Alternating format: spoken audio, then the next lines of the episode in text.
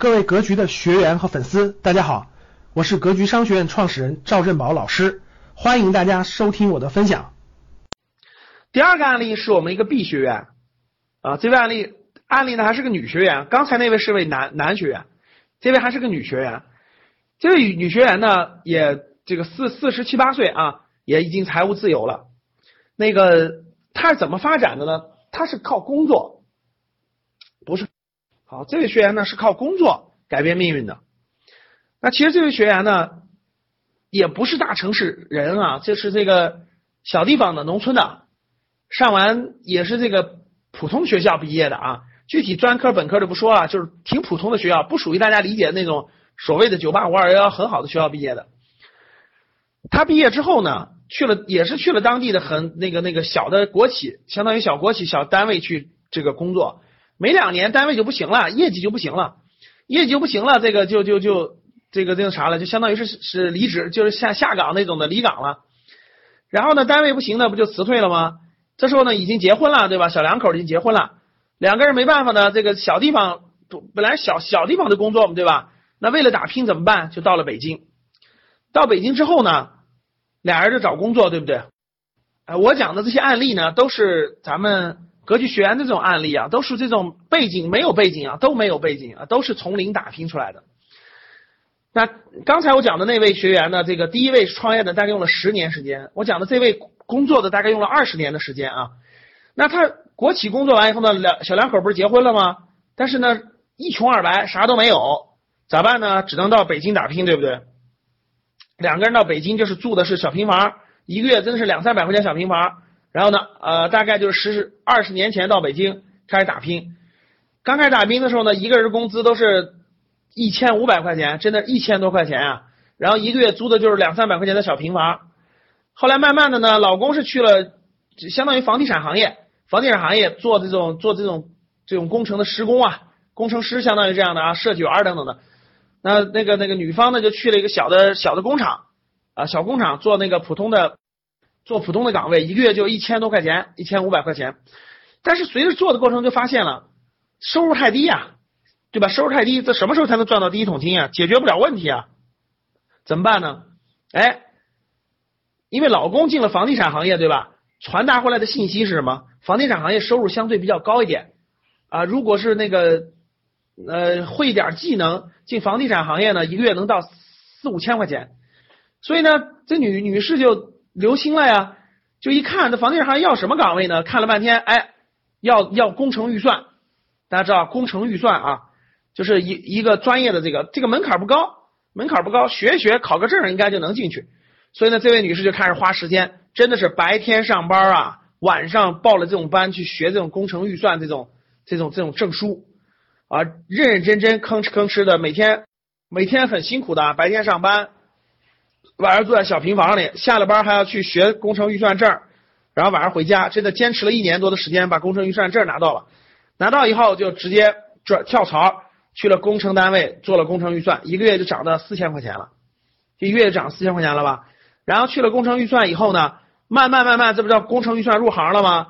工作几年以后，慢慢的往工程预算往上走，普通的从普通预算员对吧，到预预算的总监，到经理，到总监。慢慢慢慢，大概经过十多年的发展，成了这种预算行业的，就是那相当于是那个单位这种预算的那种核心人员了，一个月一一年能拿到几十万了啊，三三三四十万的收入。然后老公呢，也也在建筑行业打拼了这么多年，赶上了房地产行业的发展，慢慢成为项目负责人了，慢慢成为了项目负责人啊，一年的收入也几十万了，四五十万，两个人加起来，大家想想，这十多年过去了啊，四十岁左右，两个人加起来呢，年收入就。大几十万了啊，五十万到八十万之间了。所以呢，经过这经过后十年啊，前十年辛辛苦苦的学习、入行、打拼，到后到后面三十七八岁之后，家庭收入大几十万的时候，艰苦打又艰苦打拼了七八年，这手里的积蓄呢就比较多了。再加上呢，赶上了好时机，买了房了，对吧？赶上好时机，买了买了那么两三套房子，结果又赶上房价的上涨，所以呢。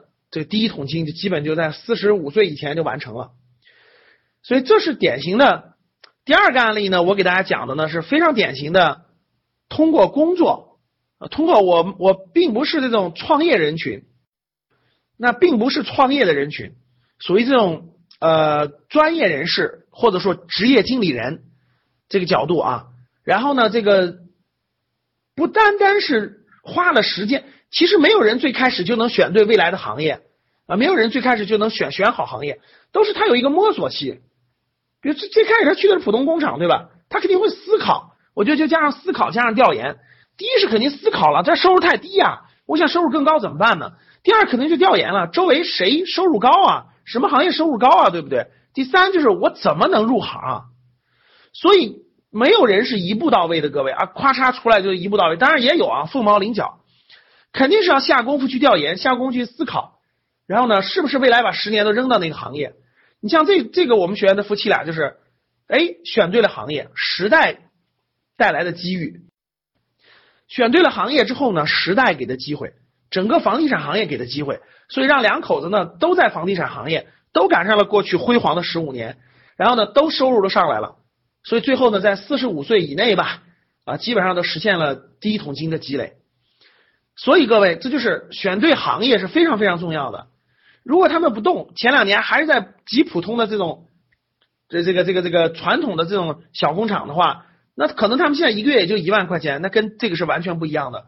所以两个人交流起来也是非常非常感谢他们能进了房地产行业，能赶上这个行业给的机遇。这样的类型的占到比例是多少呢？各位，大概能占百分之二十二十五左右，百分之三十左右，就有百分之三十的这个经理人群，我们叫他职业经理人人群或者叫专家人群。这样的比例大概百分之三十啊，各个行业其实都有。